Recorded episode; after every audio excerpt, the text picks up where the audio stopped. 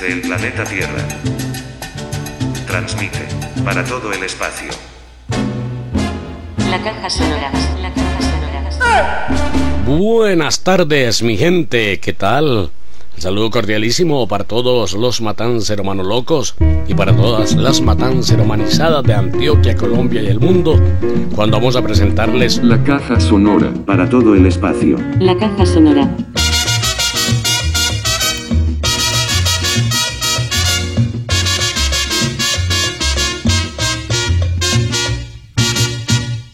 Calles de La Habana, todos tienen que decir, todos tienen que decir, pero de muy buena gana, como si esto fuera poco, es la nota del momento, el comentario que tiene la esquina del movimiento.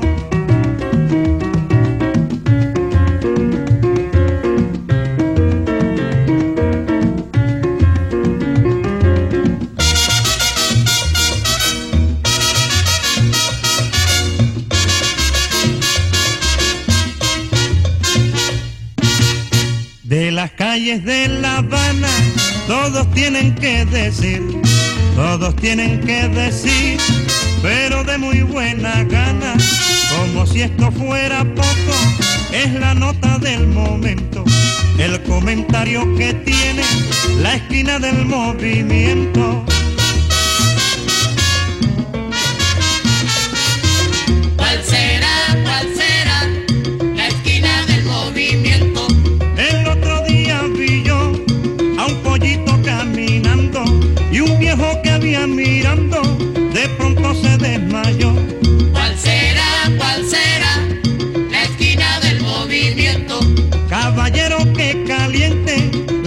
Del movimiento.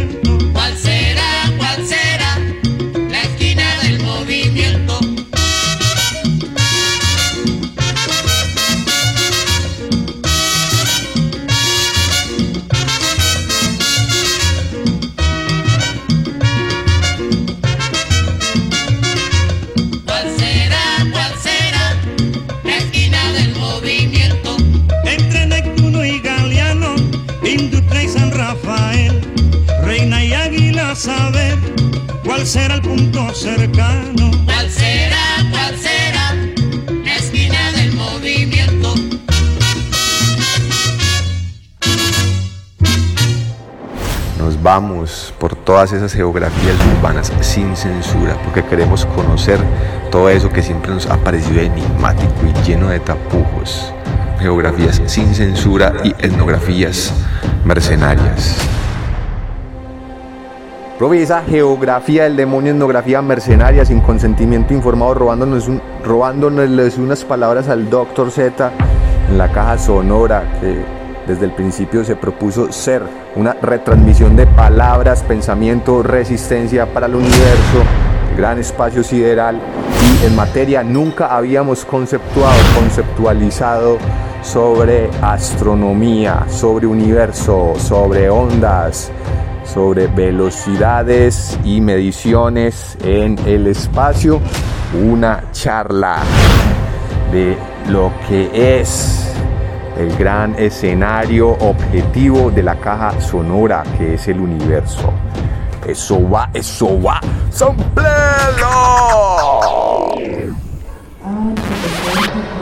Hey, hey, hey, estas son las geografías del demonio de hoy, 11, 11, 2022, 11 de noviembre del 2022, aquí en el auditorio principal de MOVA va a hablar el doctor Z, Jorge Iván Zuluaga, nunca lo había tenido yo, un físico, el fundador del pregrado de astronomía de la Universidad de Antioquia, que es un gran divulgador local, el Carl Sagan Paisa, en esta etnografía mercenaria y en esta geografía del demonio vamos a robarnos esta charla de Jorge Iván Zuluaga, Z. Muchas gracias por quedarse hasta el final. Es muy difícil, ¿no?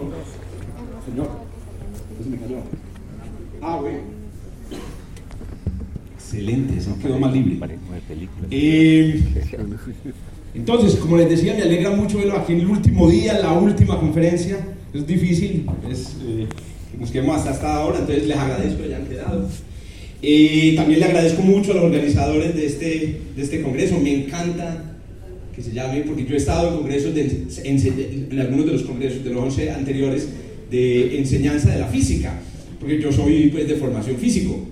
Eh, me encanta pues tener la posibilidad de ver el título del congreso como enseñanza de la física y la astronomía. Bueno, eh, para esta charla final entonces, eh, hablando pues con, con Ángel y con, y, y con Tarsilo, habíamos, yo les había dicho, bueno, a mí me gusta hablar mucho, pero de la disciplina, ¿cierto? Más que de enseñanza, más que de, eh, de, de, temas relacionados con la enseñanza y el aprendizaje, me gusta mucho hablar de lo que, de, de, lo que sabemos sobre el universo. Y entonces lo que, lo que queremos, o lo que yo quiero en este rato, en estas dos horas, es que no, en este ratico, es eh, que hablemos sobre uno de los problemas acuciantes y actuales de la física y la astronomía contemporánea. Es el problema de que el universo, eh, el 95% del universo está perdido. Está perdido. No está perdido en el sentido de que no hay nada que hacer con él, sino de que no sabemos qué es. Pasemos a la siguiente diapositiva, por favor. Bueno, es interesante hablar de esto, hablar de que el 95% del universo está embolatado en una era de tan grande abundancia de, de, descubrimientos y de conocimientos sobre el universo. O sea, realmente, pues yo, yo llevo 30 años, digamos, como 30 años eh, como, como, como físico y nunca había vivido unos tiempos en donde se producen con más frecuencia descubrimientos y descubrimientos más espectaculares. Quizás el más espectacular de todos, posiblemente lo recuerdan ustedes, se produjo hace más o menos unos 5 años eh, y fue el descubrimiento de las ondas gravitacionales o la detección definitiva de las ondas gravitacionales. Ustedes se pueden dar el lujo de decir, yo soy un humano de la era en la que se detectaron las ondas gravitacionales.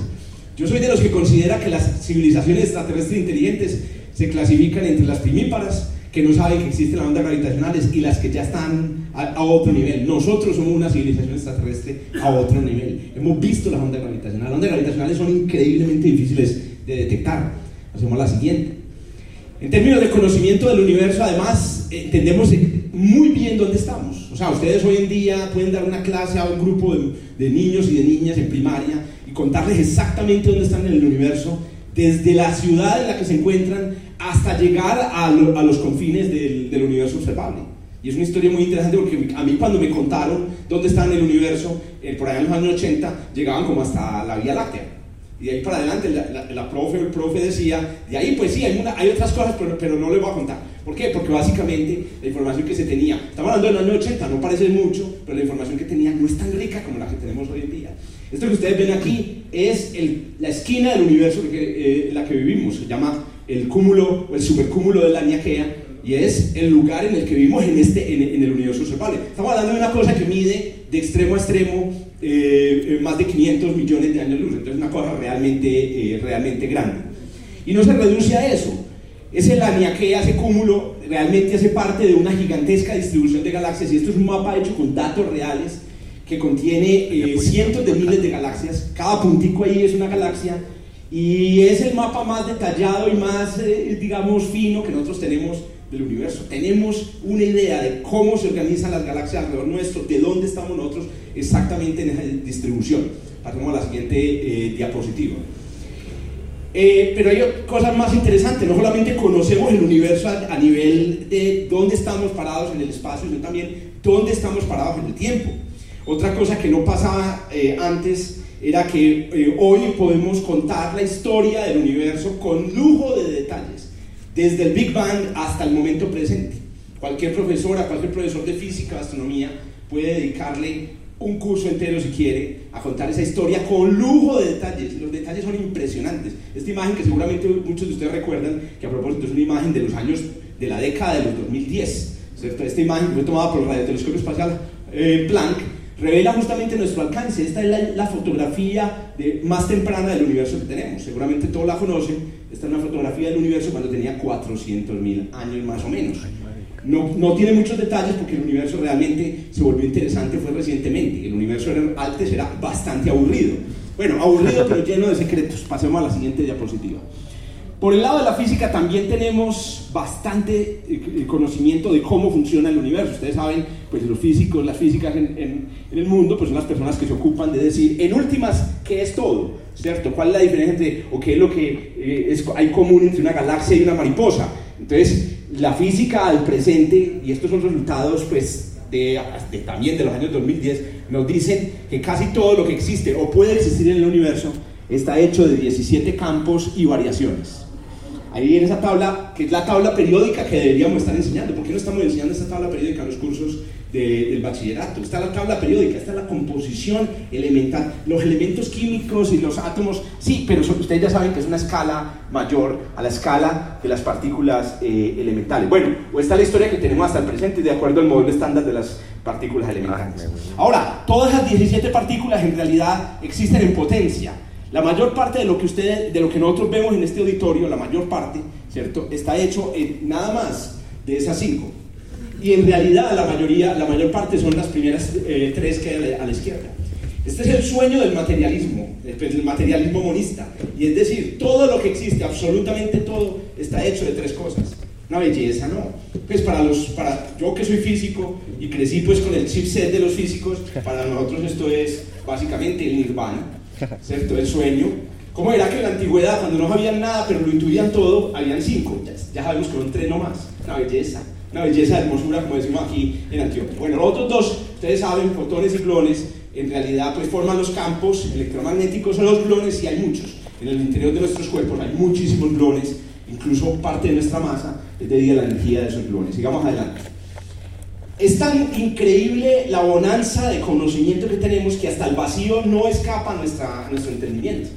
Hoy incluso tenemos una idea de que está hecho eh, el vacío. Hágame, el diablo favor, ¿cierto? ¿Cómo así que el vacío? Sí, sabemos que en el vacío, que es donde vive toda la materia, existe como mínimo un campo, se llama el campo de Higgs, que lo atraviesa absolutamente todo, eh, cuya existencia pues vino a a la realidad en el año 2012. Miren que estamos hablando de la última década, todo esto es de la última década. Vivimos tiempos de bonanza en conocimiento. En 2012, en el LHC, ustedes saben, eh, lo que hicimos allá fue crear, crear una, una, concentración de energía de eso que está hecho o que permea todo el vacío a nuestro alrededor. Pasemos a la siguiente diapositiva. Tenemos también, esto es una bonanza, parte de nuestra bonanza hoy en día, una teoría fantástica hermosísima desde todos los puntos de vista, desde el punto de vista matemático, desde el punto de vista eh, físico y desde el punto de vista filosófico lleno de retos que es la teoría cuántica, teoría con la que describimos todos los dispositivos electrónicos que usamos y entendemos, por ejemplo, las moléculas de las que está hecha la vida. Es una teoría, yo, le, yo a ver, si pudiéramos una escala de cuáles son las teorías más perfectas que se han creado en la física, yo creo que la teoría cuántica la ganaría. Es la, la teoría más perfecta que se ha creado jamás Ahora tenemos problemas para entender filosóficamente qué es, pero bueno, dejémosle el problema a los filósofos y mientras tanto nosotros utilizamos la teoría perfectamente, es que no, nosotros también tenemos ese, ese problema, pero bueno, algo, algo, algún defecto tenía que tener la teoría. Y finalmente, vale la pena decir que las matemáticas de esa teoría, porque no es la teoría cuántica en sí, sino las matemáticas de la teoría cuántica, están, digamos, o nos tienen a las puertas de una revolución informática. Una revolución que parece no tener digamos, paralelo en la historia de la información humana, la capacidad de almacenamiento, la capacidad de procesamiento de información y la revolución cuántica, la revolución de la informática cuántica. Claro, algunos todavía dicen, no, pero todavía se demora, no importa. Es que quien dijo, si nosotros somos físicos, nosotros somos astrónomos, nosotros no, venimos aquí a esperar a que las cosas ocurrieran en dos años. Ya esperamos eh, tres mil años, pues podemos esperar otro mil, ¿cierto? Pero llega el momento en el que en esta teoría nos permita, digamos, procesar el mundo. Yo me imagino en un futuro celulares con procesadores cuánticos capaces de hacer predicciones meteorológicas. Eh, me voy a salir, ¿será que va a llover? Saca el celular, tan, la predicción de una. Exactamente en 37 minutos cae la primera gota. Una belleza. Yo me sueño una cosa así, digamos, en el futuro. Muy bien, yo no sé si esta panorámica, no sé cuántas cosas se me quedaron por fuera, no es suficiente para decir que vivimos en los mejores tiempos que podríamos pedir. Ahora, se parece mucho a, la panorámica, pasemos a la siguiente diapositiva, se parece mucho a la panorámica que existía a finales del siglo XIX, seguramente la mayoría de ustedes conocen esa historia, de eh, una conferencia que se produjo creo en 1900-1901, Lord Kelvin, que decía, vivimos los mejores tiempos de la física, ¿cierto? Este es el mejor momento de la física, ya no nos falta sino afinar unas constantes. Pero hay un, dos nubes en el horizonte, dos nubecillas en el horizonte, que seguramente se van a resolver en dos años, ¿cierto? Bueno, esas dos nubecillas construyeron el siglo XX en la física. Bueno, resulta que nosotros estamos en ese mundo de bonanza, en ese mundo de conocimientos casi eh, de una profundidad impresionante del universo, estamos frente al mismo problemita. Dos nubecillas oscuras en el horizonte que podrían hacer que lo que estemos enseñando hoy en la universidad o lo que estamos enseñando hoy en el colegio cambie radicalmente para el próximo año. Tal vez en dos años en el Congreso en, en el Valle, tal vez hay que dictar una charla sobre el nuevo descubrimiento que se hizo sobre estos dos nubecillas. Bueno, en realidad, son tres. Son tres nubecillas que, aquí me van a perdonar, es mi, es mi balance. Ustedes, cada uno de ustedes podría hacer su propio balance. Son tres nubecillas que están ahí parqueadas en medio de todo lo que hemos descubierto. Y son estas tres nubecillas, ¿cierto? Que son las que yo llamo el lado oscuro del universo. La materia oscura, la energía oscura y lo que pasa dentro del horizonte de evento de los agujeros negros. Esas tres cosas en este momento no hay absolutamente nada en física que diga que son. Nada. No tenemos ni, ni idea. No tenemos idea. Es que es increíble. ¿Cómo no podemos, cómo no, estamos en la época de computadores cuánticos, ¿cómo no vamos a tener ni idea de lo que pasa en el horizonte de eventos? Piensen, el tamaño del horizonte de eventos del, del agujero negro del centro de la galaxia es más o menos el de la órbita de Mercurio.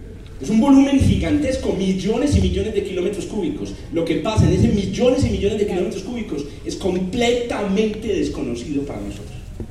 Y no es como decir, no, es que lo que pasa dentro del Sol también es desconocido. No, no, no, no, no, no, no. Lo que pasa dentro del Sol lo podemos sacar a punta de física y, y, y a punta de física y matemáticas. Lo que pasa dentro del agujero negro es ni la física ni las matemáticas. Hay unas ideas por ahí que yo todavía no entiendo cómo siguen propagándose en los libros, cómo siguen propagándose en los artículos, de que dentro del agujero negro hay un punto infinitamente denso e infinitamente pequeño. Qué idea tan absurda. Yo no sé a quién de ustedes, mis, colegas, ¿cierto? Se le ocurre que en el universo puedan haber infinitos. Hay infinito en el universo. O sea, filosóficamente yo aborrezco esa idea. La idea de que hay un infinito en algún lugar de, la galaxia. En algún lugar de la galaxia hay un, infinito. Eso, es, eso, para mí es increíblemente, eh, increíblemente imposible, ¿cierto? Y por la misma razón, esas ideas que tenemos sobre el interior de los agujeros son ideas que para mí simplemente son extrapolaciones groseras de la física. Nosotros llevamos la física al extremo, la física que conocemos, y predecimos que hay un punto infinitamente denso en el interior de un agujero negro. Yo, Jorge Zuluaga, intuyo que espero que algunos de los estudiantes que van a clase con ustedes eh, por estos días, algún día nos diga cómo, cómo éramos de bruticos antes. Mira lo que decíamos, que había una singularidad en el centro de la ¿Cuál es el problema? Que no podemos, que lo que, hemos, que lo que algunos han dicho, no podemos contrastarlo, porque hay un horizonte. Este es, uno, el horizonte de, de dentro de la, de la negra es una barrera que nos, nos separa de, de, uno de los lugares más oscuros e, y desconocidos del universo. Muy bien, ¿qué pasa? Sin embargo, bueno, es decir, yo podría dedicar el resto de lo que queda de este, de este espacio que me han separado muy amablemente para desahogarme a hablar de las tres cosas, pero lo vamos a dejar para, para el Congreso doceavo si me invitan, vamos a decir a Gomer para que me inviten, y hablamos del horizonte, de lo que hay en el interior del horizonte de eventos en esa fecha. Ahora bien, hay una pregunta aquí, y la pregunta es la siguiente, pasemos a la, a la siguiente. La pregunta es, yo no sé ustedes como, como docentes, como investigadoras, investigadores de, la, de, la, de, la, de la enseñanza, ¿qué tanta importancia le dan a lo que no se sabe? ¿O qué tanta importancia le damos a lo que no se sabe? O sea, yo enseño relatividad en la universidad, yo enseño eh, hidrodinámica, enseño un montón de cosas, y la pregunta que yo me hago es, me, me hago en este momento, esto es lo bueno de sentarse a hacer pues como este, esta terapia junto, esta te terapia grupal, y es, yo qué parte de mi curso de relatividad lo dedico es a lo que no sabe la relatividad, ¿cierto? Y es, muy, es increíble porque, porque resulta que lo que no se sabe es el motor de todo. ¿Cierto? No solamente el motor de la ciencia, ¿cierto? Y esto no es simplemente un decir, un decir eh, romántico para vender libros en Amazon. Que a propósito, le recomiendo este libro fantástico, fantástico, se llama Ignorance, eh, eh, dictado por un biólogo, un biólogo molecular que decía, yo trabajaba primero en un laboratorio de neurociencias y pasaba más bueno que un Uy, yo pasaba más rico con mis estudiantes, con los postdocs, respondiendo preguntas absolutamente, no sabíamos cuál era la respuesta. Todos éramos felices. Hasta que un día me dijeron, ve, ¿por qué no meditas un cursito de neurobiología en la universidad? Y él dijo, uy, debe ser excitante. Y descubrió que que la universidad, que dictar clase era boring, era muy aburrido, porque no trataba sobre cosas que no supiéramos. La universidad es sobre cosas que ya sabemos. Entonces los estudiantes se aburrían, él se aburría preparando clases y decía, puta, ¿qué es esto? Entonces inventó un curso y el curso se llama Lo que no sabemos sobre el cerebro. háganme disfrutar. Y que pasan más bueno que un chicho. O sea, los invito, las invito a todos ustedes a que monten Bacano, bacano. un curso en la universidad que se llame Lo que no sabemos sobre el estado sólido, en vez de dictar curso de estado sólido, ¿cierto? Eso puede ser, o en el, o en el colegio. Bueno, el, el, el currículo de 11 va a estar dedicado Buena a idea, todo lo que no sabemos de física. Pero ¿cómo así? Voy a seguir Tienen que montando mis cursos así. les preguntan en lo que sabemos. Bueno, tienen que cambiar las pruebas a ver pro. Propósito. Hay que cambiarlas para que los muchachos, las muchachas, pues se pregunten sobre esto. Entonces, si la ignorancia es el motor, ¿por qué la ignorancia está fuera del currículo? La ignorancia, lo que no sabemos. Otra vez usted me puede decir, eso parece una frase bonita, parece una, una frase catchy, pero no es una frase real. Lo que demuestra este señor en este libro y lo que yo voy a tratar, más o menos, aquí como de generar la incomodidad, es, es de que la ignorancia sí puede tener un lugar en el currículo. Y no solamente eso, sino que se vuelve más excitante el currículo. Pasemos a la siguiente eh, diapositiva. ¿Dónde está? ¿Dónde está la ignorancia en las aulas de clase? ¿Dónde está lo que no sabemos en las aulas de clase? Pasemos a a- a la- a la siguiente. Entonces, déjenme en, esto, en este rato que me queda hacer, da- ofrecerles una clase, una clase de astrofísica, una clase de física sobre dos de los aspectos del universo, digamos, eh, del lado oscuro del universo. Entonces, si me permiten, no, les pedí permiso a los organizadores, lo que voy a hacer a continuación es una clase de astrofísica. Ahora estoy, pero ya, ah, yo ya dicto astrofísica. No, yo no voy a explicarle aquí la evolución de las estrellas, ¿cierto? Ni les voy a explicar cuánta materia oscura hay en el disco de la Vía Láctea, ni las curvas de rotación. No, quiero darles a ustedes una idea de cómo podría uno aproximarse a esos dos problemas en la escuela, en la universidad, y generar a partir de esa aproximación oportunidades para enseñar lo que se sabe. Porque hay una cosa muy interesante, y ahí viene la idea de la ignorancia y la oportunidad. Y es que la ignorancia es la oportunidad para enseñar. ¿cierto? Nosotros enseñamos lo que se sabe porque decimos, pues es lo que se sabe. Pero todos sabemos que nosotros no estamos formando carpinteras y carpinteros, estamos formando es personas que resuelven problemas. Entonces no deberíamos enseñar lo que se sabe, deberíamos enseñar, vea, le voy a enseñar lo que no se sabe, pero primero vamos a enseñar, le voy a enseñar lo que no se sabe sobre el cerebro. Bueno, capítulo 1, ¿qué es el cerebro? ¿Cierto? Pero la persona que está en la clase dice, bueno, pero tiene un propósito. El propósito es, ¿qué no sé sobre el cerebro? Muy bien, vamos a echarle pues una, un, un rulo a, esta, a, estos, a estos dos temas. Y echémoslo de una manera, y echémoslo de una manera, pues digamos, en donde se, se, se resalten esos elementos. Pensemos por la primera, el primer, la primera esquina perdida del universo, que está en esta imagen y tiene una presencia increíble en esa imagen. Esta imagen es una de las imágenes más fantásticas que ha tomado un telescopio de la historia. No tiene muy buena resolución, no parece gran cosa, y sin embargo es la imagen. Es la imagen con la que uno debe comenzar un curso de astrofísica. Porque en esa imagen no hay nada normal. Y lo mejor, hay 90% de lo que hay en esa imagen se desconoce. ¿Pero qué? ¿Qué? ¿La- ¿Las galaxias? No, no, eso ya tenemos fotos de algo, nada. Eso a, a- a los técnicos, ¿cierto? No, lo que no se ve en esa imagen es lo que cuenta la historia de ese anillo. Eso que ustedes ven ahí se llama una lente gravitacional fuerte o Strong Gravitational Lens.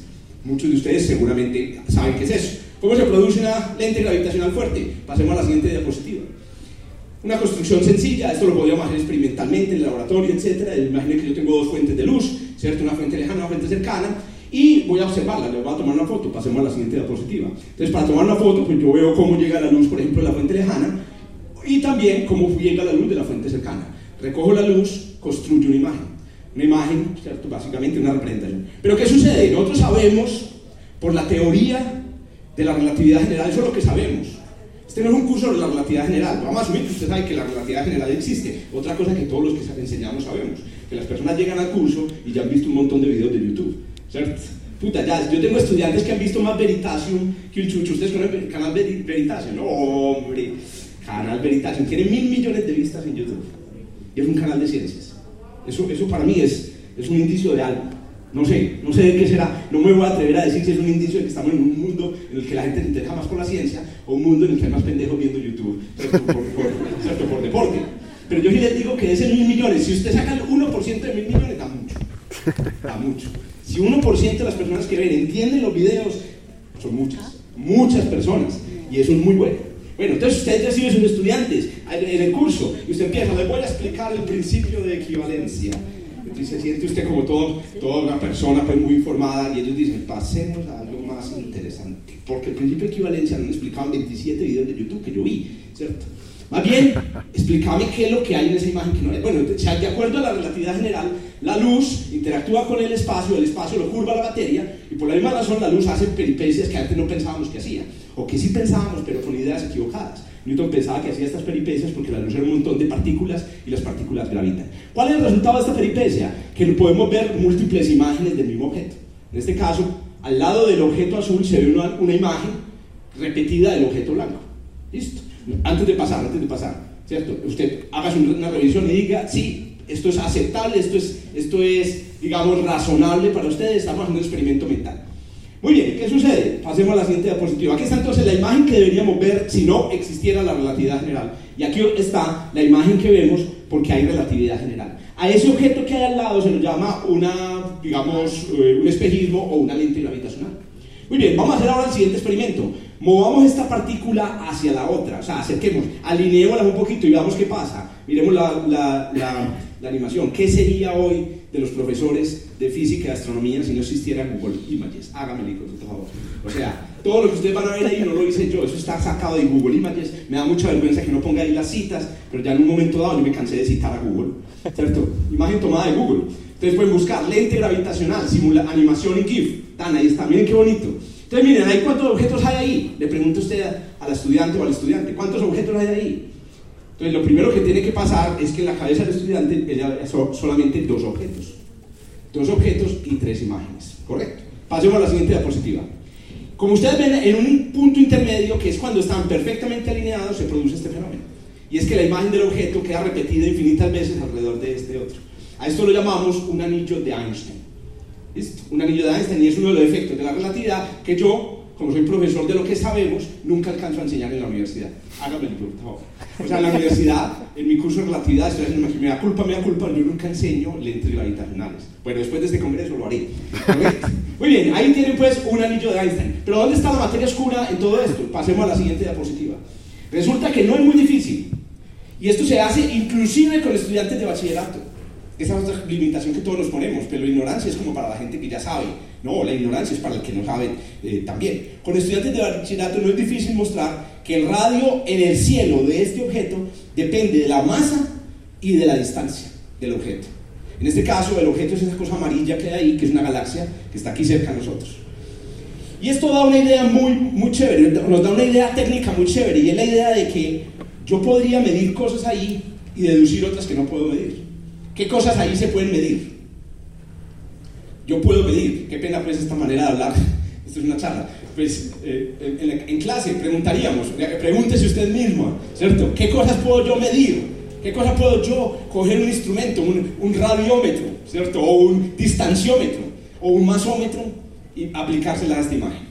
Bueno, creo que no se demora mucho en responder que se puede medir radio. Te coge la foto, la imprime en la impresora y coge una regla y mide radio. Muy sencillo. ¿Y la distancia al objeto? Ah, bueno, déjenme contarles, este capítulo, distancia a las galaxias. Ahí es donde usted aprovecha la ignorancia para meterles tres semanas de distancias galácticas. Pero claro, todos están pensando, pero hay un premio al final, es el caballito con la zanahoria frente. ¿Y el premio cuál es? La materia oscura. ¿Cierto? No es como cuando usted empieza, primer capítulo, distancia a las galaxias. Bueno, hágale pues, por el examen será. No, la motivación aquí es que sabemos que al final está la materia oscura. Muy bien, entonces, el radio lo podemos medir, la distancia la podemos medir, pero la masa no. No, mentiras que no, sí se puede medir. La masa se puede despejar. Correcto. Podemos medir la masa si somos capaces de determinar la distancia al objeto y el radio. Y esas dos cosas se pueden medir. Se pueden medir en un observatorio. Entonces miren que esta es una manera de pesar objetos con un espejismo. Hay manera de pesar objetos con un espejismo. Muy bien, yo lo hice, hice el ejercicio antes de venir aquí. Yo dije, para que se justifique pues lo que me pagaron. Entonces yo dije, tengo que hacer el ejercicio completo. Y el resultado es que la masa que tiene ese objeto amarillo es de un millón de millones de masas solares. Muy bien, en las próximas tres semanas vamos a tratar de entender qué es un millón. Porque es un problema muy justo que existe en la, en la, educación. Y es que las personas, creo que hay experimentos eh, eh, neuropsicológicos para eso, no entendemos más allá de 30. Creo que los chimpancés entienden más. Más allá de 30 no entendemos. Entonces, cuando uno dice un millón de millones, deberían haber personas aquí pidiendo una ambulancia de emergencia, ¿cierto? Que pucha, qué número tan grande, ¿cierto? Pero no lo entendemos. Pero igual, un, un millón de millones. Ustedes saben que esto se llama también un billón de masas solares. Muy bien, pasemos a la siguiente diapositiva. ¿Qué pasa? Pero el objeto que hay ahí, ahí en el centro, es una galaxia. ¿Y de qué están hechas las galaxias? Usted piensa un momento, pues, estrellas, está llena de estrellas. Hay una manera de pensar estrellas que es distinta. ¿Y cuál es esa manera? Pasemos a la siguiente diapositiva. No es muy difícil enseñar, en las próximas dos semanas voy a enseñar que la potencia de una estrella es proporcional a la temperatura de la estrella elevada a la cuarta potencia. Bueno, entonces reconocerán ahí la ley de Stefan, ¿cierto? La ley de Stefan, que aplica para el exterior de la, de la estrella y para el interior. Muy bien, entonces la potencia, el brillo de una estrella depende de su temperatura. ¿Pero de qué depende la temperatura? Pasemos a la siguiente diapositiva. La temperatura del centro de una estrella depende de la presión que ejerce la estrella sobre los gases del centro. Entre más presión, más temperatura. Y les digo, ustedes lo deben saber, de, si alguno de ustedes ha enseñado astrofísica, ¿cierto? Debe saber que incluso se utiliza la ley del gas ideal. de- la ley del gas ideal. Durante la próxima semana discutiremos gases, ¿cierto? Y usted sabe que va en camino a una cosa. Muy bien, no es difícil, pero se puede probar que la temperatura en el centro de una estrella va como las tres cuartas partes de la, la, potencia tres cuartos de la masa. Como consecuencia, pasemos a la siguiente diapositiva, tenemos estas dos reglas que conocemos de las estrellas. Y les digo, las estrellas están entre los objetos del universo más simples. Es increíble lo simples que son las estrellas. Claro, yo tengo amigas que son astrofísicas estelares que siempre me miran así como con los ojitos simples. Yo, puta, entonces yo, ¿qué hice? el doctorado en una cosa simple. Jodas. No, claro, simple quiere decir que usted puede resumir las propiedades de la estrella en esas dos ecuaciones, o en esas dos relaciones, ni siquiera son ecuaciones, no están completas. No puse. Muy bien, presión temper- proporcional a temperatura, temperatura proporcional a masa. Usted las combina y mire lo que da. La, la potencia de una estrella es proporcional al cubo de su masa. Pues pasemos a la siguiente diapositiva. Eso produce en astrofísica una famosísima relación, una famosísima conexión que se conoce como la relación masa-luminosidad. Las estrellas más masivas son las estrellas más potentes. Estrellas pesadas son estrellas potentes. Pasemos a la siguiente diapositiva. Como las galaxias están hechas de estrellas pesadas, de estrellas, entonces también las galaxias pesadas son galaxias potentes. Y aquí viene el segundo método para medir la masa de una galaxia. El segundo método no es utilizar un espejismo, pasemos a la siguiente diapositiva, sino utilizar la potencia de la galaxia. Entonces usted mira la galaxia y mide su potencia, que tampoco es una tarea sencilla. En las próximas semana y media voy a explicar cómo se mide la potencia de una galaxia. Te toma una fotografía, hay que medir el brillo, después coger la distancia, que ya la habíamos explicado en la primera parte del curso, y de ahí sale la potencia. Correcto. Miren el resultado. El resultado es que la masa que tiene esta galaxia, de acuerdo a la luz, es de 100 mil millones de masas solares. Pasemos a la siguiente diapositiva. Pero ya nos había dado un resultado antes. ¿Cierto? El resultado era de un millón de millones de masas solares. Pasemos a la siguiente diapositiva. Y aquí viene el momento que yo diría es el momento bacano de la educación. Cuando el profesor obtiene la respuesta incorrecta en el tablero, no dice, bien, bien, también se equivoca, también se equivoca. Ay, mire, se equivoca, y claro, en el examen nos pone a nosotros uno. ¿Qué le vamos a poner nosotros a los profesores? Yo debería, yo propondría que creáramos un sistema de evaluación de profesores, profesor que se equivoque en la deducción, si los, los estudiantes inmediatamente anotan y al final le ponen una nota al profesor. Pero usted se equivocó tres veces en las deducciones, entonces no habría profesor o profesora que no preparara las clases. Y, eh, tengo que preparar esta deducción que hice hace como tres años. Tengo que volverla a hacer. Yo me equivoco un montón de veces. Bueno, cuando usted llega a esta contradicción, inmediatamente se prende algo en la cabeza de todos nosotros. Hay una contradicción y en la ciencia es el mundo de esta abundancia de conocimiento. puta, y no están perdidas uy, mil masas solares. Están perdidas 900 mil millones de masas solares. Se me perdieron. Una cajera, un cajero de Bancolombia, se le pierden 900 mil millones de pesos y vas para la cárcel de una. Pero, ¿por qué no hay cárcel para los astrofísicos cuando les pierden 900 mil millones de masas solares? Pasemos a la siguiente diapositiva. La contradicción, una de las formas más conocidas de ignorancia. Cuando usted dice una cosa en una entrevista y después dice otra, qué ignorante, qué ignorante, se contradice en- entre... La contradicción es fantástica como una manera de mostrar el- los problemas de la ciencia. Entonces, este es un mensaje interesante.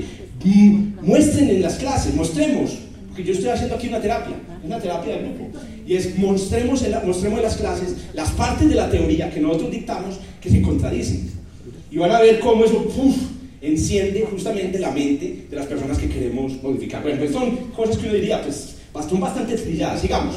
Tal vez no está trillada esto. Ahora, ¿cómo resolver la contradicción? Esa pregunta es muy interesante porque no solamente nosotros queremos explicarle a la gente cuánta materia oscura hay en el universo, sino queremos explicarle cuando no sabíamos que había materia oscura, qué, qué, qué- qué- hicimos, cuáles fueron los procedimientos mentales. yo, yo no sé ustedes cuántas veces en sus clases de física, de astronomía, de matemáticas mencionan a este señor. A ver, hace la mano el que lo, el- el- el- que la- que lo tenga en las notas. Andrew lo tiene. Bueno, los demás no la, no la alzan porque estamos en un congreso, aquí no se alzan las manos, pero bueno. Entonces, hacen las manos internamente. ¿Quién tiene a Guillermo Boca la nota? Debería empezar por ahí la clase. Empezamos por los as- aspectos ontológicos de la física. Entonces, primeros tres semanas van a ser de filosofía. Ah, ¿y la materia oscura. Verá. Cuando usted ya sabe su siguiente de filosofía y un poquito de latín, entonces conoce esta famosísima frase que todos utilizamos como científicos, ¿cierto? Siempre. Y es la frase de explicarás pero sencillo. Explicarás pero sencillo. Si explicas complicado, posiblemente una explicación equivocada. No hay necesidad de multiplicar las hipótesis. La pregunta que yo les hago a ustedes, pasemos a la siguiente diapositiva, es la siguiente.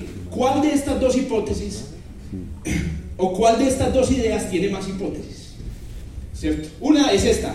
Podemos pensar las galaxias con luz, si tenemos en cuenta que la potencia depende de la temperatura, la temperatura de la masa. Y la otra es, podemos pensar las galaxias midiendo cuánto se desvía la luz. Entonces, hay que pensar en este punto, y así le explicamos nosotros a nuestros colegas que se están formando, cuál es el camino que uno coge en esta. Porque es que los dos son igual de viables. Yo podría decir, no, el peso de la, de la luz es el mejor porque se hace con luz. Y tenemos telescopios y eso, eso es lo mejor. Además, el que mejor conozco. Entonces, mejor, es el mejor. ese- vamos a escoger este. El otro debe estar equivocado. Tenemos que cambiar la teoría que nos predice el otro. O decir, no, este es el mejor. Pero ¿por qué es el mejor? Y la respuesta es, es el mejor porque es el más simple. Es mucho más sencillo suponer que la luz se desvía alrededor de los cuerpos que suponer que las estrellas son presionadas con la masa y la masa determina la temperatura, la temperatura de la masa. Entre más palabras utilice, usted sabe que está equivocado. Ya usted dice, pues puta, me la cagué. Por ahí no es. Es más, a veces yo en explicaciones en clase, que seguramente les debe haber pasado, me doy cuenta cuando la explicación es una mierda porque me demoro mucho. Yo digo, no, tiene que haber una manera. El próximo curso la digo más cortica. La digo más cortica porque seguramente entre más cortica bueno, pero este es un principio de la metafísica, principio ontológico, y es el principio, entre más cortico, tal vez más, más, más seguro es que sea verdad. Ahora, todos sabemos que es un... Perdón las palabras, muchachos, es que yo me voy como emocionando, ¿cierto? Es un pajazo mental. Nadie sabe en realidad si este es un criterio científico, es un criterio filosófico. Como es un criterio filosófico, pasemos a la siguiente diapositiva, nosotros creemos que la verdad es lo que está a la derecha. A ver, la derecha de ustedes. La verdad es que la masa es de un millón de masas solares. Correcto. Este es el número correcto. Bueno, si creemos que es Ockham, si o- que Ockham tenía la razón. Pasemos a la siguiente diapositiva. Y por lo tanto, entonces deben existir 900 mil millones de masas que no producen luz, que no forman estrellas, que no sufren la presión, que no se calientan, ¿cierto? Eso es lo que nosotros llamamos la materia oscura. La materia oscura es eso que queda perdido entre estas dos cosas. Cualquier estudiante, hombre o mujer inteligente, levanta la mano y dice, ¿existe la materia oscura? Profe, yo creo que es que usted confía demasiado en Ockham. ¿cierto? Podría decir eso. Porque miren que la existencia de la materia oscura se basa en la creencia de que las hipótesis más simples son las mejores. Bueno, ahorita si quieren el coffee break, ya va a ser, mentiras que no, todavía faltan bastante. Eh, ahorita en el coffee break discutimos si hay alguna otra razón por la que todos los astrofísicos, hombres y mujeres del mundo, nos inclinamos por la de la derecha. Pero yo, sinceramente, reflexionando un poco, no encuentro una explicación más sencilla que lo hacemos básicamente por la navaja de Oca. ¿Qué son las galaxias según esta, esta narrativa? Las galaxias entonces son el 90% en materia oscura. Por ejemplo, aquí una fotografía de la galaxia de Andrómeda. Si pudiéramos ver solo la galaxia, que es el puntico, la, la manchita, y si pudiéramos ver la materia oscura, pasemos a la siguiente. Ahora, hay una cosa muy interesante. Muchos de nosotros enseñamos astronomía. Y entonces, ¿qué sucede? Esta es una oportunidad excelente de enseñar astronomía, pero para los que enseñamos física, ¿qué? ¿Dónde está la oportunidad en la materia oscura para enseñar física? También hay oportunidad, porque yo sé que la mayoría de los que están aquí enseñan física. También hay oportunidad en el bachillerato de, ense- de enseñarles a los, a los estudiantes. ¿Cuál es el problema? ¿Se acuerdan que habíamos dicho que habían 17 cosas que hacían todo el universo? Correcto. Pasemos a la siguiente diapositiva. Estas cosas que hay aquí, todas, absorben y emiten luz. Si existen enanitos negros, ¿cierto? Hechos de quartz top y bottom, se verían en la imagen. Tomaría, uno tomaría una fotografía y la vería en rayos X o en rayos gamma. Si existieran de pronto gigantescas nubes de muones y tabones con neutrinos, ¿cierto? Eh, posiblemente también las veríamos en rayos gamma. Y estas de acá Estas de acá, la verdad, no, con ellas no puede hacer casi nada. Uno no puede ir a Home Center y decir, véndame 3 kilos de W, ¿cierto? O hágame el favor y me vende una un juguito, ¿cierto? De Z con, con H. No, eso no se puede hacer. Entonces no busque la materia oscura en estas cosas. ¿Eso qué significa? Esta tabla periódica está incompleta. Digamos la siguiente diapositiva. Algo falta. Usted es un, el profesor del modelo estándar, profesor de la, de la, clase de materia en, en, la, en, la, universidad o en el colegio y usted, usted explica, miren, esto es lo mejor que sabemos, pero sabemos que está incompleta con toda seguridad. Con toda seguridad, perdón, módulo, perdón, asterisco, navaja de Ockham. Casi con toda seguridad esto está incompleto porque aquí falta algo. ¿Qué falta? Debe faltar una partícula. Algo debe faltar ahí. Una partícula que hay que agregarla. No hemos encontrado todavía quién la agregue. ¿Quién la agregue bien? Sí la han agregado, pero poniéndole ahí como, ¿cierto? Eh, unos retazos a la teoría muy complicada. Yo la llamo el escotón, pues utilizando la, eh, la, ¿qué? la tradición de la física del, griego, el griego antiguo, escotos que, que significa sombra, las tinieblas. Existen en el universo los escotones y estamos rodeados de escotones por. Sigamos a la siguiente diapositiva. La densidad de escotones en el universo más o menos se, se calcula en 1.5 gigaelectronvoltios por metro cúbico.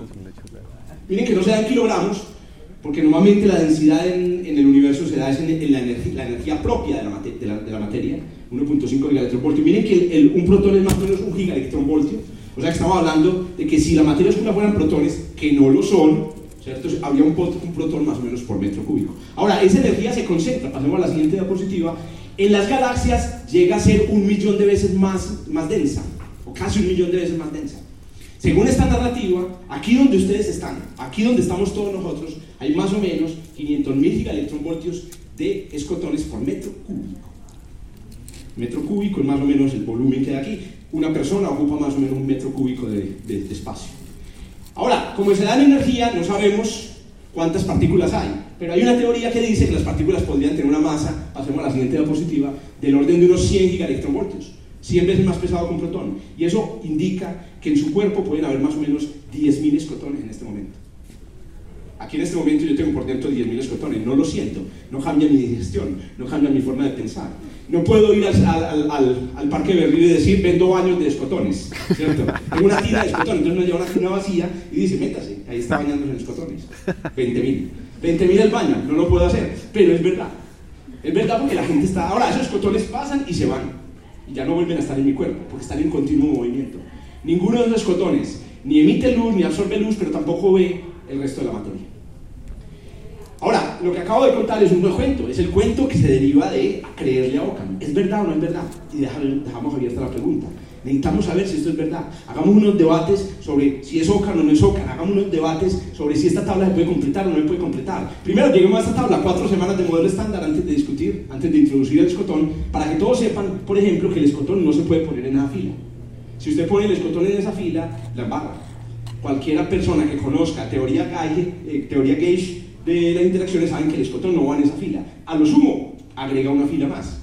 Y eso es algo que sabemos, pero es boring. Yo lo que estoy tratando es de, entender algo que no sabemos, la materia oscura. ¿Correcto? Muy bien. Ahí está una historia sobre una parte de lo que está perdido en el universo. Pasemos a la siguiente diapositiva. ¿Cuándo no más? ¿Cómo estamos? ¿Cuánto nos queda, organizador, la organizadora? Bien, estamos bien. Ah, bueno, excelente. Los congresos siempre son 15 minutos, entonces uno siempre está como en modo paranoico. Bien, muchas gracias por darme hasta 50 minutos. Creo que no había tenido nunca 50 minutos en un congreso, pero bueno, lo voy a contar, lo voy a poner. Es que no. Claro, obviamente algunos congresos sí lo permiten. Gracias. Bien, vamos para la segunda parte del, del, del universo que está perdido. Se llama la energía oscura. Entonces, lo que yo estoy insistiendo en esta charla es, es, es una Primero, primero que la mayoría de ustedes saben que es la mayor parte de la energía del universo. ¿Por qué las clases de física no comienzan por ahí? Niños, niñas, jóvenes, jóvenes, ¿cierto? Les tengo una noticia. Jóvenes. Está perdido el universo. Está perdido, muchachos. ¿Cómo Sí, sí. Vengo a decirles que tenemos computadores cuánticos, teoría cuántica, tenemos proteínas y no sabemos dónde está la mayor parte del universo. No, y entonces, no, no sé, entendemos, hablemos. Hablemos está muy duro, una relación y problemas. Está muy duro. No, profe, pero explíqueme, ¿cómo es que está perdido? Ah, bueno, entonces, primer capítulo. primer capítulo. Voy a tratar de, entender, de que ustedes entiendan por qué la crisis. Así es cuando uno se sienta a dialogar, no sé, con la pareja, y uno dice, sentémonos a hablar, empecemos por el primer problema. Yo vacio el baño y se me taje. Y hago no me. ¿Por qué? Hagamos una teoría de baño estándar y al final usted va resolviendo un problema, una terapia de pareja alrededor del baño. Bueno, sigamos a, a la, a la siguiente diapositiva. Les voy a tratar, hombre, yo estoy haciendo aquí un ejercicio, repito, de terapia de grupo. Eh, el más beneficiado al final es uno, ¿cierto? Ustedes saben que los profesores los más beneficiados a preparar clases. Los muchachos tendrán que llegar a preparar clases para que entiendan lo que uno entendió, ¿cierto? Entonces yo estoy haciendo aquí una terapia. Si a ustedes les sirve algo de lo que les estoy mostrando, porque es que hablar de materia oscura y materia oscura no es una cosa sencilla. Algunos escogen otros caminos. Por ejemplo, en la materia oscura, seguramente muchos de ustedes que han dado clases de astrofísica escogen el camino de las curvas de rotaciones de las galaxias. ¿Cierto? Otros escogen el camino de los cúmulos de galaxias. Cada uno escogerá su camino. Ese camino de las lentes a mí me gusta porque es de lentes, es de espejismo, me gusta. Bueno, les voy a contar cuál es el camino que a mí me conduce a la energía oscura. Listo, les presento esta imagen, primero que la conocen. Es una imagen archifamosa. Esto es de los últimos meses, esto está recién salidito del horno, julio, mediados de julio salió esta imagen, es una imagen tomada por el telescopio de James JWST. Esta es la invitación a que todos lo llamemos JWST, porque, bueno, hay problemas con James Webb. Entonces, esta es una imagen del JWST, maravillosa. Bueno, esta imagen es la de las pocas imágenes que uno puede ver en astrofísica que tiene tres dimensiones. Es increíble, tiene tres dimensiones. Usted ve esa imagen y le ve la profundidad. ¿Y cómo le ve la profundidad? Normalmente cuando uno está en un bosque, uno ve la profundidad con el tamaño de los árboles. A propósito, yo me todos ustedes saben que a dos metros de distancia usted ya no ve profundidad. Ni con uno ni con dos ojos. Usted utiliza los dos ojos para coger las- el cuchillo de la, o para recibir una pelota aquí cuando llega aquí. Pero a la distancia usted juzga la profundidad es con el tamaño. Entonces usted un carro chiquito está lejos, pum, lo pisa el carro chiquito. Usted un carro chiquito está lejos. ¿Cómo se juzga eh, la distancia en una, en una foto astronómica? O sea, ¿cómo Pues el- es el color. El color. Lo rojo es lejos, lo blanco es cerca. Una regla súper sencilla. Yo no he visto muchas imágenes donde esto sea tan notable. Dale a la siguiente diapositiva. Esto obedece una, una propiedad que tiene el universo, fue descubierto a principios del siglo XX, que se llama la ley de Hubble-Lemeter. ¿cierto? La ley de Hubble-Lemeter que dice los objetos distantes son objetos que parecen más rojos de lo que deberían. ¿cierto? Y la relación es una relación inclusive lineal. Es increíble. Incluso es muy bacano porque en cosmología cuando uno llega a esta parte, ay, siquiera llega, llegamos a la parte de las matemáticas fáciles. Una línea recta, que pasa por el origen inclusive. Muy bien, ¿qué sucede? Resulta que después de mucho pensar, se entendió, y esto lo entendimos casi ocho días después de que se descubrió esta relación, se descubre que lo que pasa, o, o la interpretación de por qué las galaxias se ven rojas, tiene que ver con el hecho de que el universo se expanda. Y esta es una diapositiva un poco más compleja que yo utilizo en mis cursos. Aquí yo veo a algún estudiante de mi curso, eh, estudiante de mis cursos de astrofísica. Esta es una diapositiva que yo utilizo en mi curso. Hay una, hay una interpretación muy corriente que nosotros damos del- de por qué las cosas lejanas se ven rojas. Y es que el universo está expandiendo y entonces cuando la luz viaja hacia nosotros, al expandirse el espacio, se expande la luz. Eh, Equivocado. ¿Por qué es equivocado? Porque cuando el universo se expande, usted no se expande. Cuando el universo se expande, no se expande la Tierra. Si la Tierra se expandiera con el espacio, la Tierra hoy sería el doble de tamaño. En realidad la expansión cosmológica es un fenómeno cosmológico. Ahora imagínense la expansión de una cosa que mide cinco- 500 nanómetros. ¿no? ¿Qué? Un rayo de luz, a medida que va moviendo, se va expandiendo el universo y se expande. Se expande una cosa de 500 nanómetros y yo no me expando, vea, las pelotas. Claro, es no es así. ¿Cómo es? Lo que, está, lo que sucede es que la luz que viene de una galaxia lejana, ustedes lo pueden ver, es un diagramita espacio-temporal. La luz que se demora, por ejemplo, una luz que tiene un periodo de un segundo en la galaxia lejana, que es la galaxia de 2, cuando la luz llega a la otra galaxia, como la galaxia se ha movido, ya el periodo no es de un segundo, sino que el periodo es de 1.1 segundos. O sea que la luz aumenta el periodo o disminuye su frecuencia. ¿Cómo se ve la luz que salió azul al llegar con una frecuencia eh, disminuida? Se ve como luz roja. En realidad, el, color- enrojecimiento de la luz en las galaxias es un efecto temporal, es un efecto del tiempo. Como a mí me gusta decirle, lo que nosotros vemos es la luz azul de las galaxias en cámara lenta. Entonces, como uno ve una galaxia en cámara lenta, entonces la ve roja. Porque el azul en cámara lenta es rojo. Que a propósito, hay que decirlo así cuando uno enseña la relación de dispersión, hay que decir el azul en cámara lenta rojo, ¿cierto? Pues suena un poco más youtubesco. Bueno, muy bien, sigamos. Entonces, ¿qué sucede? Sabemos que el universo se expande, pero aquí viene el problema. En el año 1998, y tenemos ya estudiantes que nacieron en esa época, ah, mentiras que no, ya, hace, ya desde hace poquito, todos los estudiantes, centennials. Todos mis estudiantes de primero, primer semestre de la universidad nacieron después del 2000, lo que para mí fue pues poco triste. ¿Por qué triste? Porque me siento cada vez más viejo, cada vez me siento más, más anciano, perdón. Entonces, ¿qué sucede? En el año 1998, piensen ustedes que están haciendo en 1998, en febrero por la mañana, ¿cierto? Un día de febrero por la mañana, se descubrió una cosa increíble que seguramente muchos de ustedes conocen por los videos de YouTube y por los documentales de Discovery Channel que han visto, y es que observando galaxias realmente lejanas, realmente lejanas, se ha evidenciado que el universo se está expandiendo. Sí, las galaxias están separando, pero con el tiempo lo está haciendo más rápido. A eso se lo conoce en cosmología como la expansión acelerada del universo. Es un hecho sí, que, que, que casi que eso ya se volvió cultura, es cultura general. Usted ya le pregunta a una niña en octavo, una, una, una, una joven en, en, octavo, ¿usted sabe qué es la expansión acelerada? No, pero he oído hablar de eso. ¿cierto? Yo alguna vez eh, le podría conseguir un video, profe, si quiere, ¿cierto? La expansión acelerada. ¿Y sabe qué es la energía oscura? Claro, la energía del vacío. Pero estás en octavo, no te he enseñado todavía física 1. ¿Cómo se puede saber de la energía oscura sin haber visto movimiento lineal uniforme? Es increíble. ¿Cierto? Esas cosas ocurren, ustedes lo saben muy bien porque son maestros, ¿cierto? Y maestras de estas cosas. No hay necesidad de pasar por movimiento lineal uniforme para explicar qué es la energía oscura. Y el movimiento lineal uniforme les va a servir porque después uno les dice, bueno, con el movimiento lineal uniforme predigamos el origen del universo. Sigamos adelante. Pero yo sé que todos ustedes lo saben, ustedes tienen seguramente muchas ideas sobre cómo enseñar estas cosas. Muy bien. Ese hecho, ¿cómo conduce a la energía oscura? Esa es la parte difícil. ¿Qué ve uno en los videos de YouTube? Dicen, en el 98 descubrieron la energía oscura, perdón, en el 98 descubrieron la expansión acelerada, por lo tanto hay una energía oscura. Y uno como adulto que es poco, poco escéptico dice, ah, bueno, eso lo dijo un video en YouTube, eso lo dijo, lo dijo este Derek Muller, eso debe ser verdad. Pero uno se pierde la implicación. Y yo soy obsesionado con la implicación. Para mí la implicación tiene que ser limpia para quien, con quien yo estoy hablando. La expansión es acelerada, el universo está lleno de energía oscura. ¿Cómo es esa implicación? ¿Cómo se hace esa implicación? Es bien difícil de hacer.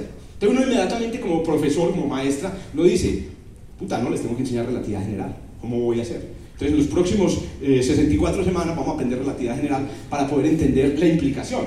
Y aquí les tengo entonces una posible manera de introducir la implicación. Tomemos un pedazo del universo. Listo, esto es un experimento mental. ¿Cuántos experimentos mentales hacemos nosotros en clase? Esa es otra pregunta que yo me hago. Recuerden, me lo estoy haciendo yo mismo. Yo enseño hidrodinámica, enseño relatividad, ya les conté, enseño mecánica del este. ¿Cuántos experimentos mentales yo hago en clase? Hagamos este experimento mental. Ahí tienen pues, un pedazo del universo, que a propósito es una, es una estrategia didáctica que se inventó Galileo gracias a Galileo y que Albert Einstein y Mileva Maric la convirtieron ya pues, en lo que, lo que conocemos los experimentos mentales. Entonces tomemos un volumen del universo, pasemos a la siguiente diapositiva. Imaginémonos en el borde de ese volumen una galaxia. ¿Listo? Esa galaxia, pasemos a la siguiente diapositiva, pues se mueve. ¿Por qué se mueve? Por efecto de la expansión. Cada vez está moviéndose más rápido, digamos, hacia arriba en esta, en esta representación. ¿Qué sucede? Pero nosotros sabemos que esa galaxia, por su movimiento y por estar atraída por las demás galaxias, tiene energía cinética, pero también tiene una energía potencial que depende de cuánta masa la trae. Pasemos a la siguiente diapositiva. Muy bien, el, el, universo se expande. O sea, él tenía esta energía cinética, pasa el tiempo, el universo se expande, la galaxia ahora está más lejos del centro en esta representación. Sigamos a la siguiente diapositiva. Y la pregunta ahora del millón es, pasemos a la siguiente diapositiva, ¿cuánto vale la energía, la energía potencial? ¿Cómo cambia la energía potencial?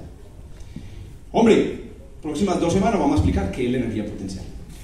Vamos a entender qué es la energía potencial, pero vamos a, vamos a tratar de entenderlo bien. Como yo sé que todos ustedes tienen una formación en física, ustedes seguramente entenderán, pasamos a la, a, a la diapositiva anterior, a la anterior. Ya, ya, ya me baja la, la, la conferencia.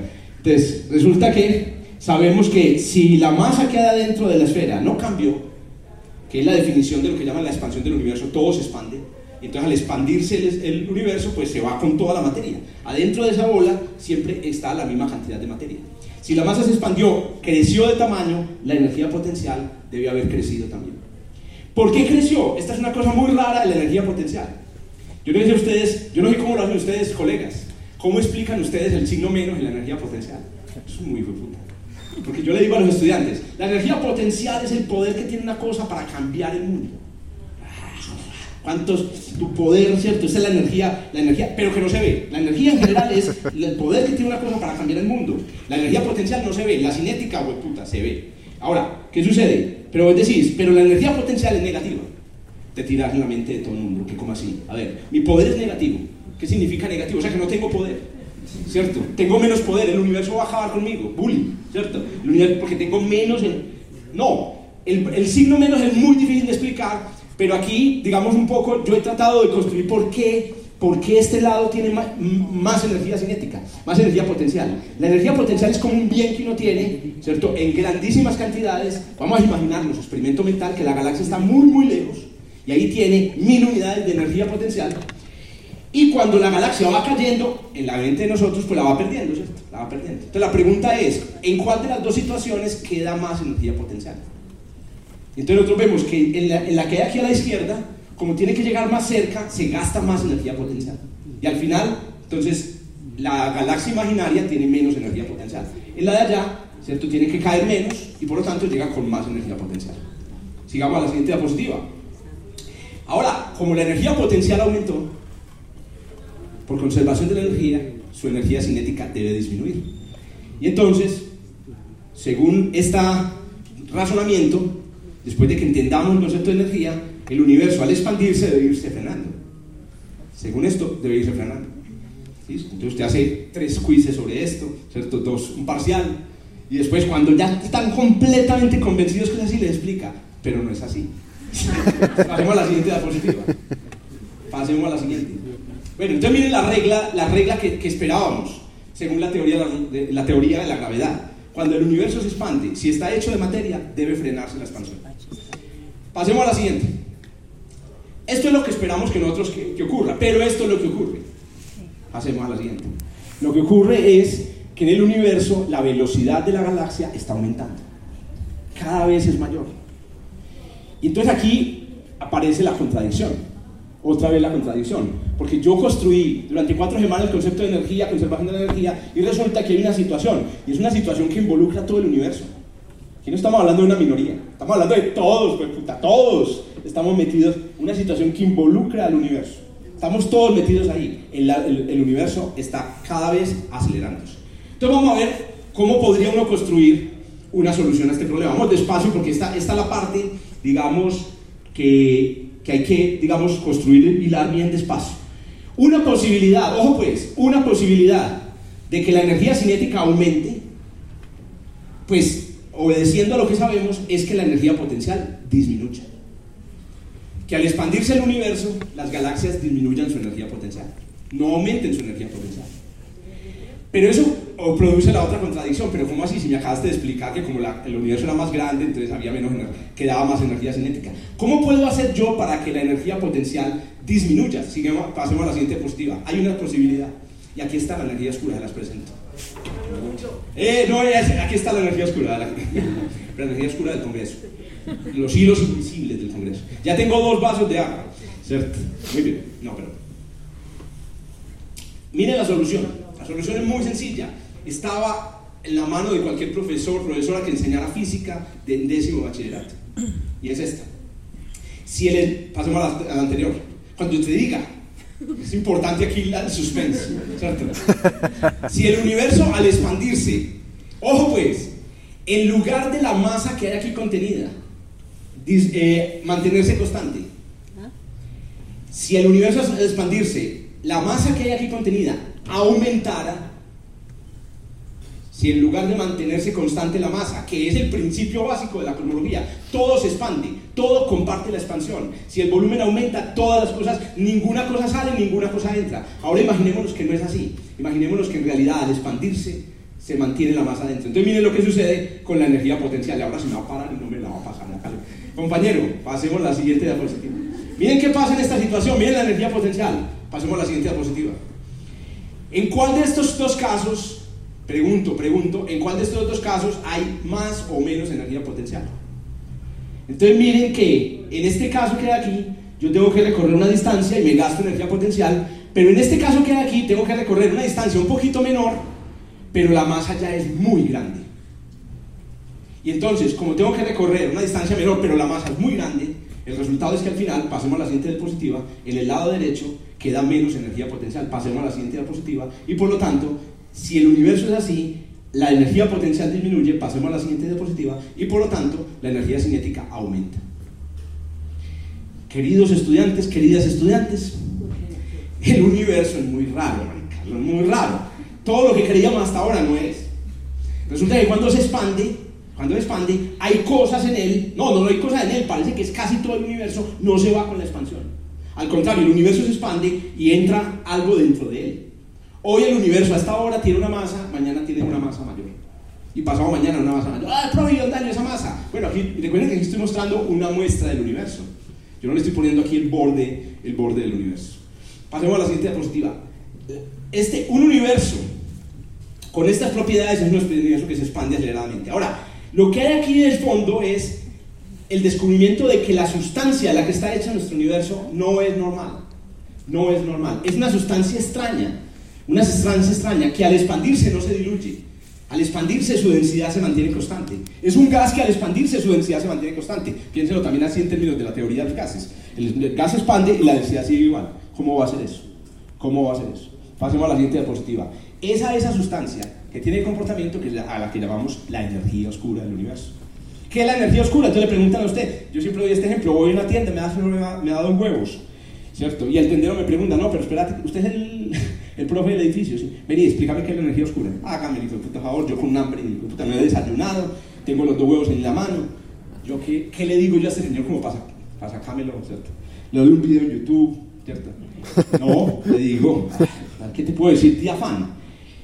La energía oscura es lo que hace la mayor parte del universo y es muy rara. Es como un gas. Cuando se expande, la densidad de él no cambia. También los dos huevos, ¿cierto?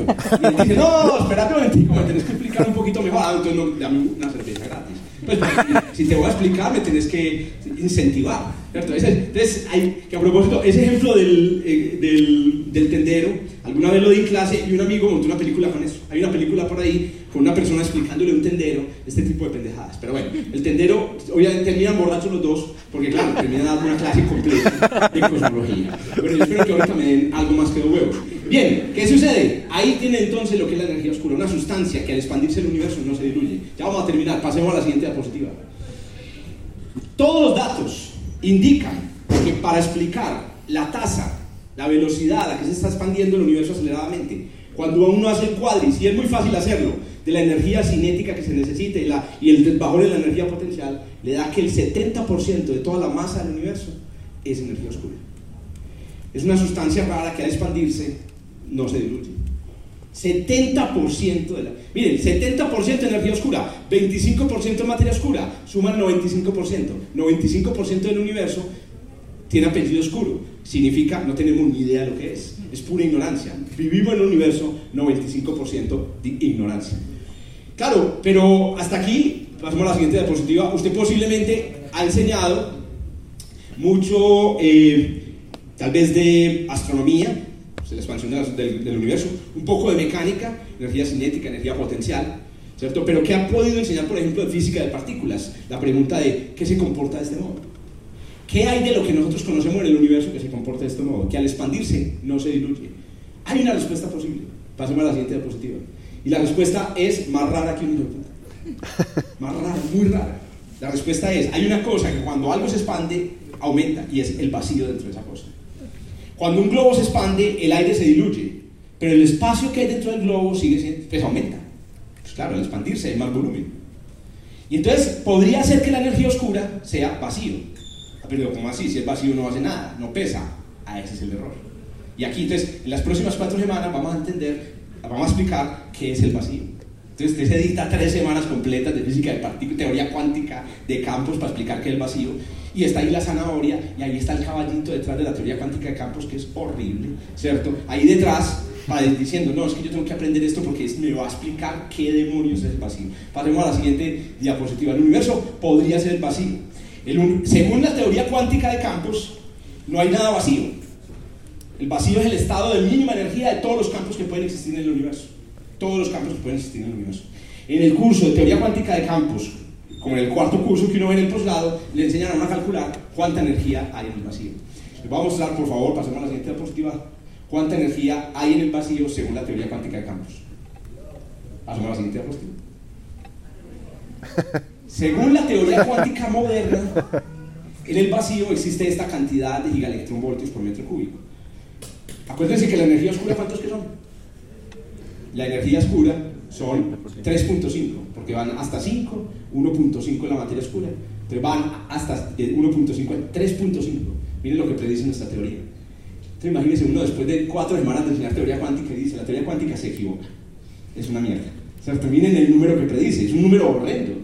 Es de los peores números que ha predicho la teoría cuántica en su historia. La teoría cuántica predice cosas increíbles, que el comportamiento del electrón, todo, todo está predicho con precisión, excepto cuando la, va a calcular el vacío, que dice que el vacío contiene, bueno, no lo escribieron por notación científica, 10 a la 123 gigaelectronvoltios por metro cúbico. Estamos bastante equivocados. Ah. La teoría cuántica, vamos, pasemos a la siguiente diapositiva, está equivocada. Entonces, ¿qué podría ser? Entonces hay unos, yo lo llamo marihuaneritos o marihuaneritas hoy en día, que se inventaron otra teoría. Y esa teoría es que todavía falta otra partícula ahí. Otra teoría, otro campo. Yo la llamé, otra vez, respetando la tradición, el kenotón, ¿cierto? Que viene de kenos o de kenos, que es vacío en, en el cross, el kenotón. Y sería materia, sería como el Higgs, sería como la materia oscura. Lo que la diferencia entre la, la energía oscura y, el, y, el, y, la, y la energía oscura es que en la materia oscura hay partículas, hay granitos de materia oscura por dentro mío. En cambio, la energía oscura es como un campo que cubre todo el universo. Es como un campo, el kenotón. Cuando usted explica el fenómeno que acabo de explicar con una partícula nueva, se dice que esta es una teoría no de energía oscura, sino de quinta esencia. Que es muy bonito porque entonces uno recuerda la película El quinto elemento, ¿cierto? O se acuerda uno de Aristóteles. Entonces, las siguientes dos clases vamos a hablar de Aristóteles y, o Empédocles y la teoría de los elementos. ¿Por qué, pro? No, no, porque hablamos de la quinta esencia. En la quinta esencia de la antigüedad. Empédocles ya lo había dicho, pero no tenía ni idea de lo que estaba diciendo. Sabemos que el universo podría estar lleno de una quinta esencia. En realidad sería como una eh, 19 esencia, ¿cierto? Porque es la 19. Y hay una última posibilidad, y esta es la posibilidad que algunos consideramos puede ser cierta. La última posibilidad es la siguiente. Pasemos a la siguiente diapositiva. La idea de que la, de que la energía se conserva en, en este principio, entonces de que cuando aumenta la energía potencial, disminuye la energía cinética, viene del supuesto de que la energía se conserva. Y entonces hay una idea y es, ¿y qué tal si ese supuesto está mal? Pasemos a la siguiente diapositiva. ¿Qué tal si la ecuación energía cinética más energía potencial igual a constante tuviera algo más? Y ese algo más fuera un, tuviera signo menos. ¿Pero qué va a tener? ¿Cómo, ¿Cómo vas a tocar eso? Me tocas eso y, me, y destruís el edificio de la física. No puedo volver a dictar física porque no, yo no, ya no me sentiría seguro. No me sentiría seguro para dictar física. Esa es la idea. Empezar a dictar física sintiéndose inseguro. O no, admitiendo la ignorancia de la física. Posiblemente esta ecuación tiene un algo más. A ese algo más se lo llama el término lambda o el término cosmológico y Albert Einstein lo había predicho. El término cosmológico. Ese término adicional, miren lo que hace, pasemos a la siguiente diapositiva. Si usted le pone un signo menos ahí, la energía potencial cuando el universo se expande disminuye, porque hay un signo menos, disminuye, baja. Y al bajar, pasemos a la siguiente diapositiva, la velocidad aumenta. No hay necesidad de meter ni quenotones ni vacío con 10 a la 123 de gigaelectronvoltios. Basta, basta meter un signo menos en una ecuación, pero eso sí, aguantarse el, el guarapazo de que eso le va a usted a poner a tambalear un poco el edificio de la física. Ahí está entonces, ¿cierto? Una manera de introducir la energía oscura. Pasemos a la siguiente. Muy bien, ya, terminemos, nada, ya no más. Ya estamos cansados de este, de este culebrero. Vamos a, vamos a ver entonces Do, cuatro ideas que yo les propongo, pues, en esta, en esta terapia de grupos. Pasemos a la siguiente diapositiva. Cuatro ideas que yo considero pueden ser como las cosas que yo quisiera que ustedes recordaran de esta, de esta presentación. Y esas eh, ideas son, como les decía desde el principio, leanse en el libro, ¿cierto? Eh, Ignorance. Es una maravilla. Realmente la ignorancia es lo que hace divertida la ciencia. Como lo le pasó a él. En los laboratorios lo que hay es ignorancia. En las clases, certeza.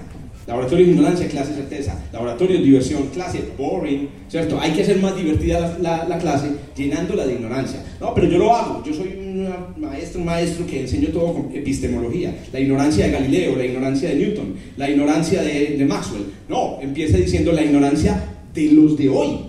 ¿Cierto? Muy bien. Eh, la, la, ignorancia puede ser una manera, pues casi que un, un escape, es como cuando uno llega a clase y no tiene nada preparado, a un trabajo en grupo. Entonces uno llega a clase de física y dice, bueno, eh, desconocemos lo que, de lo que está hecho el 95% del universo. Eh, Reúnanse en grupos y discutan. No, la ignorancia es una fuente infinita de oportunidades de, ense de, de, enseñanza. Porque usted dice, porque la ignorancia empieza por decir, no sabemos esto, pero ¿por qué? Dale, explique usted. Eh, es increíble, pero que vivamos en un universo de tantas certezas y certezas tan fantásticas y al mismo tiempo de la mayor ignorancia. Es más, yo les diría, nunca ha habido una era en la historia de la ciencia en la que haya una parte del universo más desconocida. Entonces, que en el tiempo de Galileo se desconocía el 99.9999%, ¿cierto? Pero ellos no sabían. Nosotros sí sabemos que se desconoce el 95%. Vivimos en, una situación de máxima eh, ignorancia. Muy bien. Y finalmente, pues la muy obvia y es la idea de que tal vez apelar a la ignorancia nos ayuda a descubrir quién, ¿cierto? Nos va a decir qué demonios es la energía oscura. Puede estar ahí sentada, ahí sentado en, su, en, el, en el aula de clase. Muy bien. Muchísimas gracias de verdad por quedarse hasta el final.